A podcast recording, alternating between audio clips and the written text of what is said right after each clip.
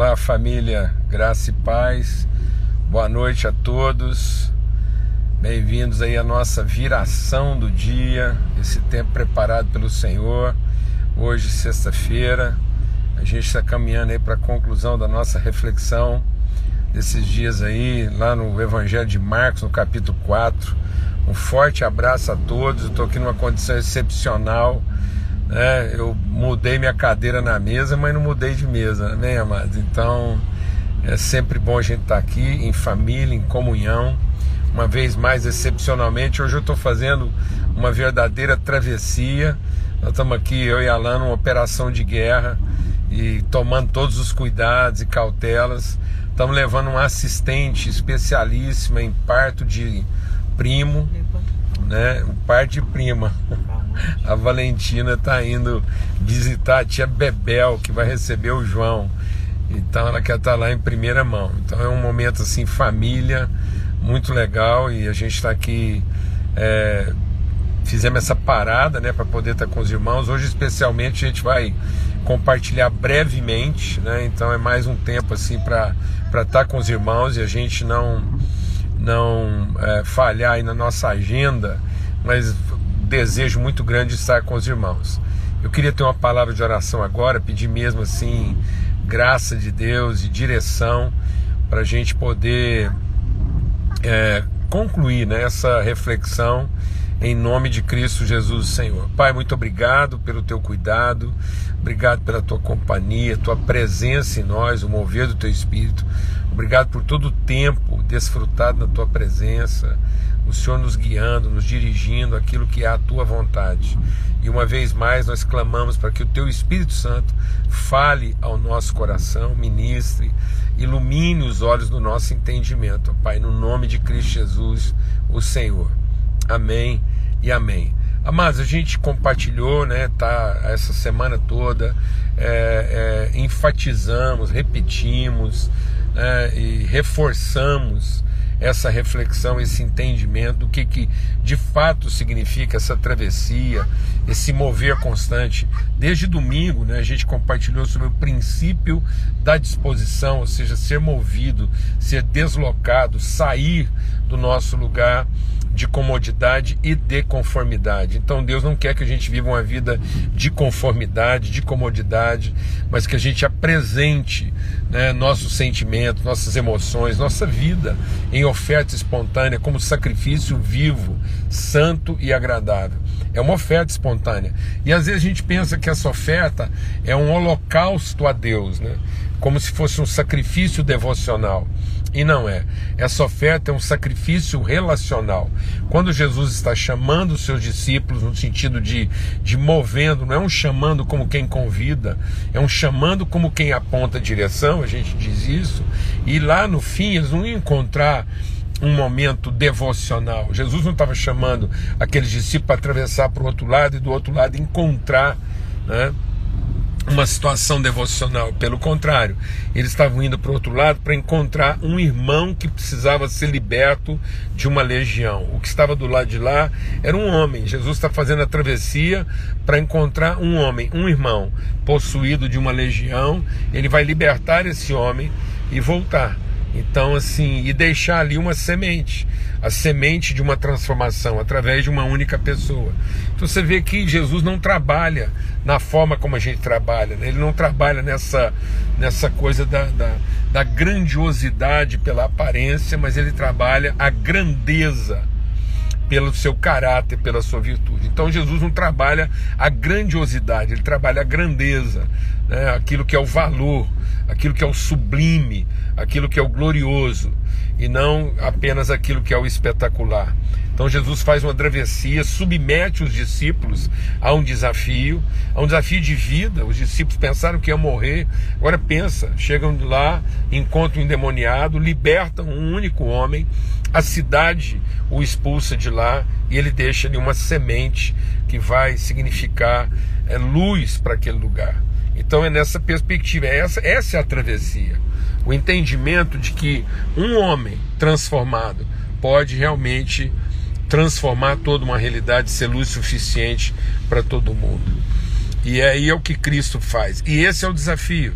E eu queria, assim, como eu disse, a gente não vai poder estender muito hoje, mas eu queria ser enfático nisso, nessa questão da travessia, da disposição, do movimento de Deus, né, de não pensar como todo mundo pensa, deixando a multidão, servindo de exemplo e de guia para outros barcos, enfrentar os desafios, assumir a responsabilidade. E qual é a conclusão do texto? A conclusão do texto é que Jesus acalma a tempestade, ele mostra como se faz. Jesus não está fazendo no lugar dos discípulos, ele uma vez mais está mostrando qual deve ser a atitude de um homem que está fazendo, que entende a travessia, um homem que está avançando para a sua plenitude. Então Jesus não, ele não está nos substituindo. Cada vez que Jesus faz alguma coisa por nós, ele não faz como quem substituindo a nossa responsabilidade. Ele faz para inspirar a nossa responsabilidade. Quando Jesus toma a cruz, ele diz: "Está vendo? Agora eu, eu vou tomar a cruz". E aí não é para que a gente não tome a nossa, não, é para que a gente tenha o estímulo e a coragem, a ousadia de também tomar a nossa, como ele tomou a dele. Então a nossa relação com Jesus, ela não é passiva, ela não é contemplativa, ela é inspirativa. Ela tem que nos mover, nos mover a nos tornar uma pessoa completa como ele. Por isso que o texto termina dizendo isso. Jesus diz: "Por que sois assim tímidos?" Por que, que vocês são ainda assim tão tímidos, medrosos, que é uma outra versão? E aí, qual é a conclusão dos discípulos? Que homem é esse que até o mar e o vento lhe obedecem? E eu queria que a gente encerrasse essa reflexão né, hoje, pensando sobre isso. Que homem é esse? Essa de fato é a grande pergunta. Né? Que homem é esse? E seria importante, essencial, que as pessoas também pudessem olhar para nós e pensar: que pessoa é essa? Que ser humano é esse? Essa é a inspiração. As pessoas pudessem se inspirar em nós, mas para que isso aconteça, para que a gente se torne um homem assim, uma mulher assim, que as pessoas possam olhar para nós e não e não invejar nossas conquistas, mas se inspirar na nossa referência como pessoa. Que a nossa pessoa, que elas possam perguntar quem é essa pessoa? Que pessoa é essa? Lembra que a gente está falando muito sobre isso, né? A travessia para um lugar que revela um quem. Então, é, é, é, esse quem do lugar que tem que ficar evidente. O texto começou dizendo: passem comigo para o outro lado. E essa travessia revela um quem sobrenatural. Então, quando Deus está nos chamando para um lugar, é para revelar o quem pleno dele, para que as pessoas possam olhar e não dizer, ah, o que ele fez. Não, quem é essa pessoa que faz essas coisas? E muitas vezes as pessoas estão, estão invejando o que a gente faz, mas não inspiram em quem a gente é. Eu vou falar devagar, porque você sabe o que eu estou falando. Muitas pessoas hoje são invejáveis nas suas conquistas mas não são imitáveis nos seus valores. E Deus não quer que você seja invejável naquilo que você faz. Mas Deus quer que você seja inspirador, como a pessoa que você é. Mas para que isso aconteça, nós vamos ter que confessar o nosso medo. Sabe, irmãos, medo é pecado. Porque medo é incredulidade. Medo é, é falta de submissão. Por isso que Jesus está repreendendo os discípulos, dizendo: Por que sois assim tímidos? O que, que Deus quis de Josué? Deus disse para Josué: tão somente ser forte e ousado. A coragem, a coragem de aceitar o desafio, é a disposição. O que, que é disposição? É vencer nossos medos interiores, é romper com a nossa timidez. E muitas vezes a gente quer se explicar na timidez. Tem gente que quase se vangloria da sua timidez, sendo que timidez é desobediência, sendo que timidez é rebeldia àquilo que é a voz de Deus. Por isso que a palavra de Deus diz que o perfeito amor lança fora todo medo. E muitas vezes nós estamos travestindo o nosso amor de devoção.